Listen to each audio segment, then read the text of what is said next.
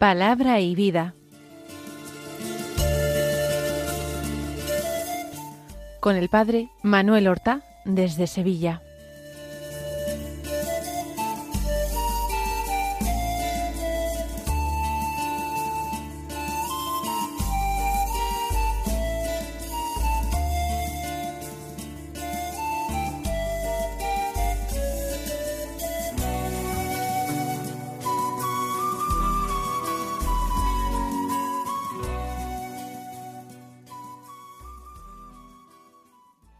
En el nombre del Padre y del Hijo y del Espíritu Santo. Amén.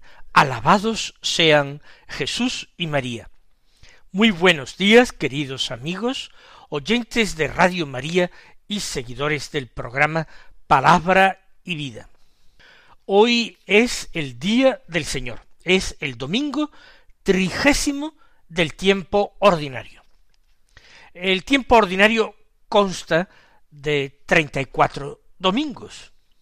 El último de ellos no se llama domingo trigésimo cuarto, sino que es la solemnidad de Jesucristo, Rey del universo.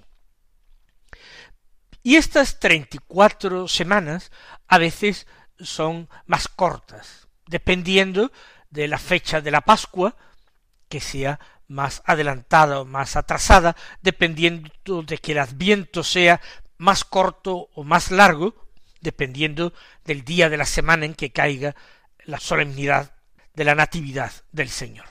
Vamos, sin embargo, poco a poco terminando este tiempo ordinario. Nos quedan tres domingos más y el cuarto el domingo de Cristo Rey. Les he dicho muchísimas veces que el tiempo ordinario no es ni mucho menos un tiempo sin relieve en absoluto, sino simplemente un tiempo en el que nosotros o la Iglesia no focaliza su mirada interior en un aspecto concreto del misterio de Dios, del misterio de Cristo, sino que contempla el misterio de nuestra salvación de una manera general, global, sin detenerse en algún aspecto particular. En este trigésimo domingo tenemos como primera lectura un texto del libro del Éxodo. ¿Por qué un texto del Éxodo? Muy sencillo, todo está en función del Evangelio. En este ciclo A de lecturas hemos estado leyendo principalmente el Evangelio según San Mateo. Y la primera lectura del Antiguo Testamento se busca de forma que complemente, apoye la enseñanza que vendrá luego en el Evangelio, para hacer ver así la perfecta sintonía en que Antiguo y Nuevo Testamento se encuentran. La segunda lectura es de alguna epístola, normalmente paulina, que son las más numerosas, pero también puede ser de algún otro apóstol. En el día de hoy, pues es de la primera carta de San Pablo a los tesalonicenses. El Evangelio, ya lo he dicho, de San Mateo. Vamos a comenzar por la primera lectura del Éxodo. Es del capítulo 22 los versículos 20 al 26 que dicen así. Esto dice el Señor. No maltratarás ni oprimirás al emigrante, pues emigrantes fuisteis vosotros en la tierra de Egipto. No explotarás a viudas ni a huérfanos. Si los explotas y gritan a mí, yo escucharé su clamor, se encenderá mi ira y os mataré a espada. Vuestras mujeres quedarán viudas y vuestros hijos huérfanos. Si prestas dinero a alguien de mi pueblo, a un pobre que habita contigo, no serás con él un usurero cargándole de intereses. Si tomas en prenda el manto de tu prójimo, se lo devolverás antes de ponerse el sol. porque no tiene otro vestido para cubrir su cuerpo. ¿Y dónde si no se va a acostar? Si grita a mí, yo lo escucharé, porque yo soy compasivo. El tema principal de las lecturas del domingo de hoy es el amor al prójimo, es la caridad para con el prójimo. Y esta lectura del libro del Éxodo es muy hermosa, es sencilla de entender, difícil a veces de practicar. El pobre es el hermano más necesitado de mi amor, de mi compasión y de mi comprensión. Por eso empieza diciendo no maltratarás ni oprimirás al emigrante. Ciertamente cuando Israel se encontraba en el desierto en los tiempos del Éxodo, pocos emigrantes había. Pocas personas querían unir su suerte a la del pueblo de Israel, que había sido durante siglos un pueblo esclavo en Egipto, y que ahora era un pueblo errante, sin tierra, en la aridez del desierto, en la precariedad de las tiendas de campaña. Pocos emigrantes habría. Eso sí, cuando se instalaron en la tierra de Canaán, en la tierra prometida, ya serían muchos más. Sin embargo, esta ley y esta palabra se supone que vienen de tiempos del desierto. Pueden ser también cosas que se han completado en tiempo posterior, cuando el problema de los emigrantes que acudían a Israel era un problema mayor.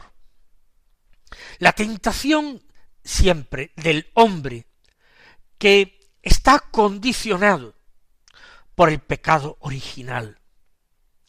El hombre cuya naturaleza es naturaleza caída, porque es descendiente de Abraham y por tanto viene a este mundo en pecado. La gran tentación es aprovecharse siempre de sus semejantes más débiles. Es aplicar una ley natural de el pez grande se come al chico. Así como nosotros explotamos, nos aprovechamos de los animales que nos sirven, para eso el Señor los creó, para que nos sirvieran de ayuda y de alimento, de compañía. Pero con los seres humanos no se puede actuar así. No se puede actuar aprovechando uno la, falta de fuerzas, la debilidad, la posición precaria de los emigrantes. Ese es el problema, por ejemplo, de las emigraciones modernas, que los países a donde acuden, saturados y a veces con altos niveles de paro y de inseguridad, no pueden ofrecerles el ganarse su vida honradamente. Y entonces o bien son explotados por las personas sin escrúpulos, o bien tienen que vivir de subvenciones, de la caridad, de la limosna, o bien tienen que entregarse a la delincuencia, y todo esto desde condiciones de vida no asumibles. Ese es un gran problema. Pero las personas que intentan aprovecharse de la debilidad de la situación de estas personas existieron en Israel como existen ahora. Y Dios toma partido. No oprimirás al emigrante, pues emigrantes fuisteis vosotros en la tierra de Egipto. Y añada, ahora ya no son los emigrantes, son las viudas y los huérfanos. La viuda que queda sin el amparo de un marido que cuide de ella. Los huérfanos sin el amparo de un padre que les cuide. Dios avisa con mucha seriedad, no explotarás a viudas ni a huérfanos. ¿Y todo esto por qué? Porque las viudas y los huérfanos, así como los emigrantes, van a tener a Dios de su parte, a su lado. Cuidado con quien nos enfrentamos. Si los explotas, continúa diciendo el texto sagrado, y gritan a mí, yo escucharé su clamor. Se encenderá mi ira y os mataré a espada el clamor de los débiles, de los explotados, de aquellos eh, que son débiles, ese clamor es siempre escuchado por Dios con la máxima urgencia, con la mayor atención. Y su respuesta suele ser inmediata. Yo escucharé su clamor y se encenderá mi ira y os mataré a espada. Es la muerte lo que corresponde a quien se aprovecha del pobre, del débil. Vuestras mujeres quedarán viudas y vuestros hijos huérfanos. Es la aplicación de ese principio del ojo por ojo y diente por diente.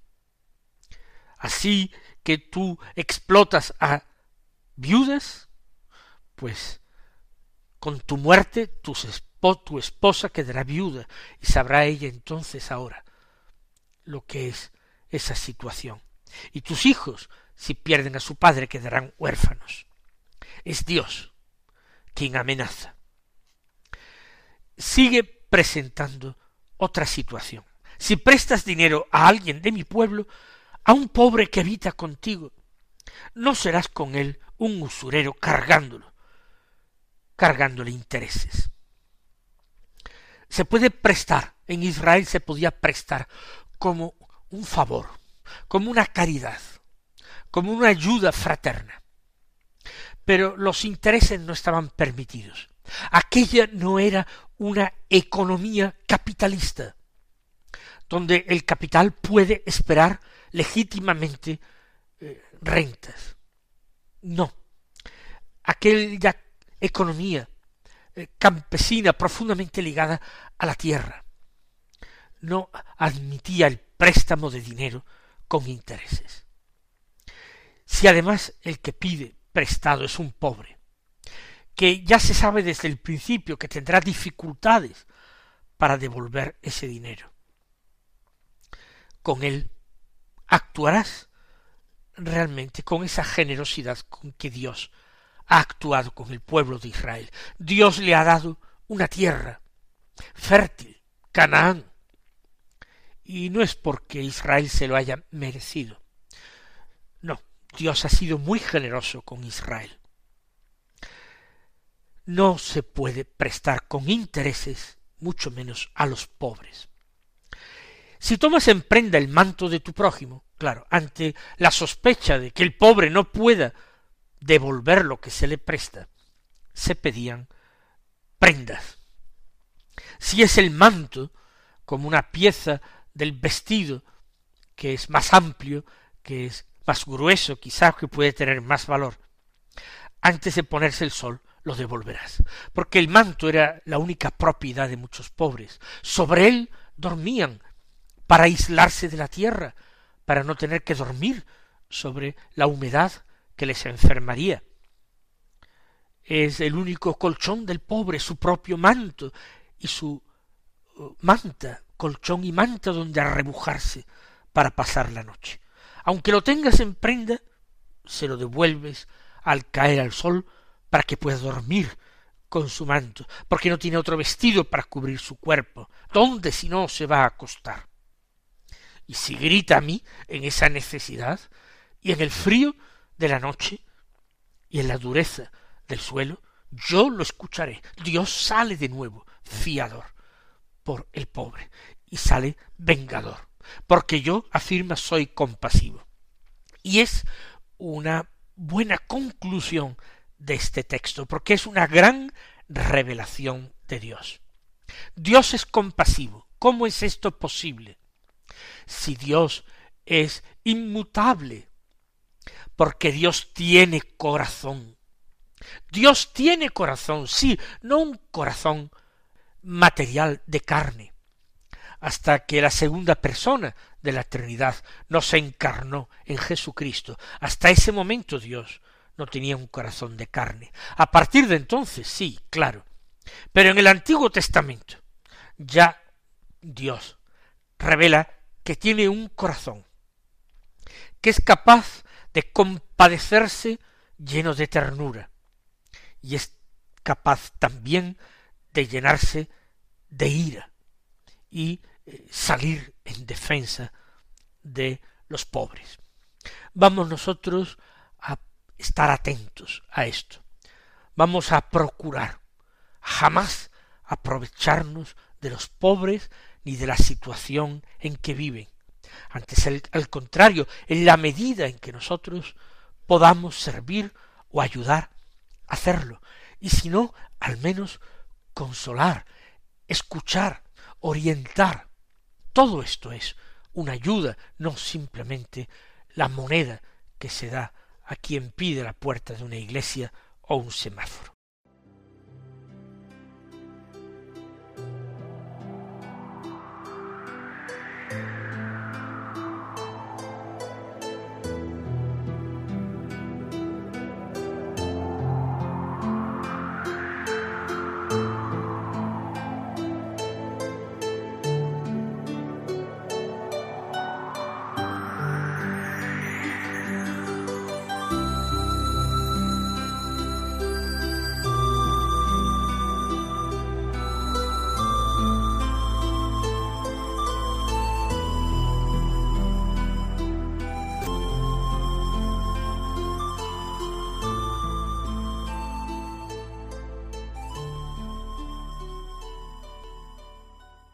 El Evangelio de la Misa es un texto muy conocido de San Mateo del capítulo 22, en que los fariseos le preguntan a Jesús acerca del mandamiento principal de la ley. Y Jesús le contesta, les contesta a ellos diciendo que es amarás al Señor tu Dios con todo tu corazón, con toda tu alma, con toda tu mente. Ese es el mandamiento principal y primero, y el segundo es semejante a él, amarás a tu prójimo como a ti mismo. Vamos, sin embargo, nosotros a escuchar y meditar sobre la segunda lectura de la misa. Esa es la que el tema predominante no es eh, principalmente la caridad.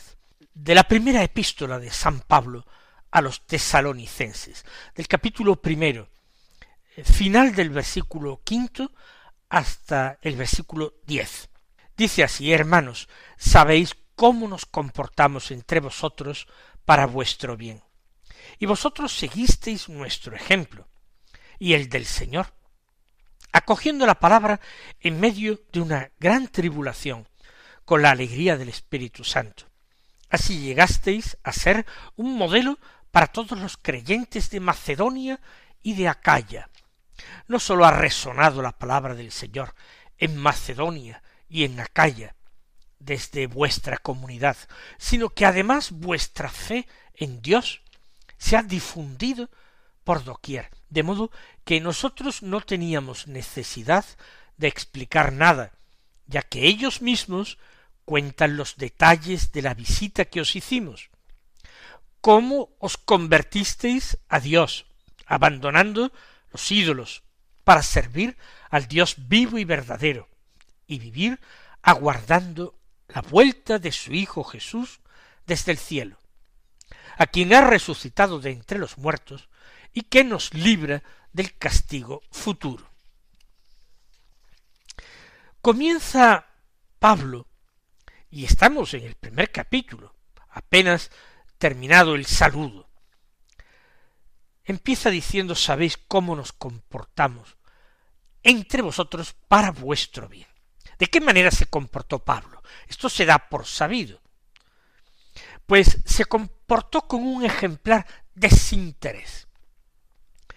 Él fue a Tesalónica a anunciar el Evangelio, a tiempo y a destiempo, esforzándose por argumentar, por persuadir, acogiendo a todos, particularmente a los paganos, trabajando con sus propias manos para no ser gravoso a nadie, para que nadie pudiera sospechar ni de lejos que él hacía aquello para ganarse la vida.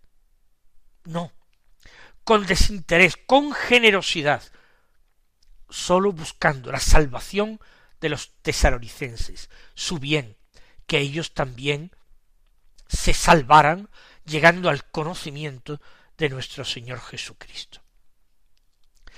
Pablo tuvo éxito en Tesalónica, una de sus comunidades más queridas. Vosotros seguisteis nuestro ejemplo y el del Señor.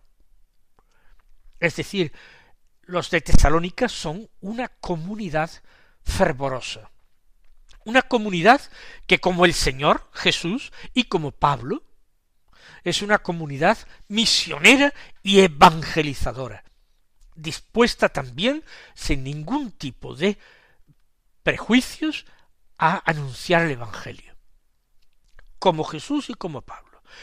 Y, siguiendo el ejemplo de Pablo, acogieron ellos también la palabra. Pablo la acogió en el camino de Damasco, pues los tesalonicenses la acogieron cuando la visita de Pablo, la que Pablo les hizo. Y la acogieron en medio de una gran tribulación, en medio de persecuciones e incomprensiones. No toda Tesalónica se convirtió al Señor, por supuesto. Un cierto número se formó una comunidad de iglesia. Pero a pesar de acoger la palabra de Dios en medio de la tribulación, la acogieron con la alegría del Espíritu Santo. Esa alegría es un buen termómetro para medir la calidad de la fe. La fe de los tesalonicenses fue extraordinaria, porque vino acompañada por la alegría, la verdadera alegría, la alegría del Espíritu que se muestra en las penalidades. Así, dice Pablo, llegasteis a ser un modelo para las iglesias, para los creyentes de Macedonia y Acaya. De Macedonia al norte, Acaya, la tierra de los aqueos y en el Peloponeso. No sólo ha resonado la palabra del Señor en Macedonia y en Acaya, en toda Grecia, desde vuestra comunidad, sino que además vuestra fe en Dios, extraordinaria, se ha difundido por doquier, ha llegado a lugares insospechados, de modo que nosotros no tenemos necesidad de explicar nada. Eh, la gente que yo he conocido ya sabía los detalles de mi evangelización allí. ¿Y eso por qué? Porque vosotros habéis dado testimonio de vuestra conversión. Vosotros mismos. Habéis narrado cómo os convertisteis a Dios, cómo abandonasteis a los ídolos para servir al Dios vivo y verdadero. Y, dice Pablo, vivir aguardando la vuelta de su Hijo Jesús desde el cielo, a quien ha resucitado de entre los muertos. Esta es una verdad central del cristianismo, que el Señor Jesús, que subió al cielo, ha de volver para juzgar a vivos y muertos, que el resucitado de entre los muertos volverá, aguardando la vuelta. Así viven los tesalonicenses.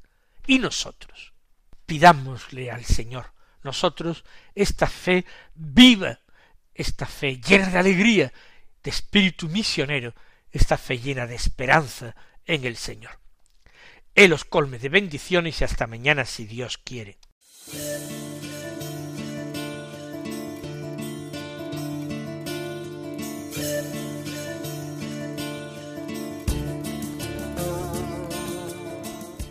Han escuchado en Radio María Palabra y Vida, un programa que dirige el Padre Manuel Horta.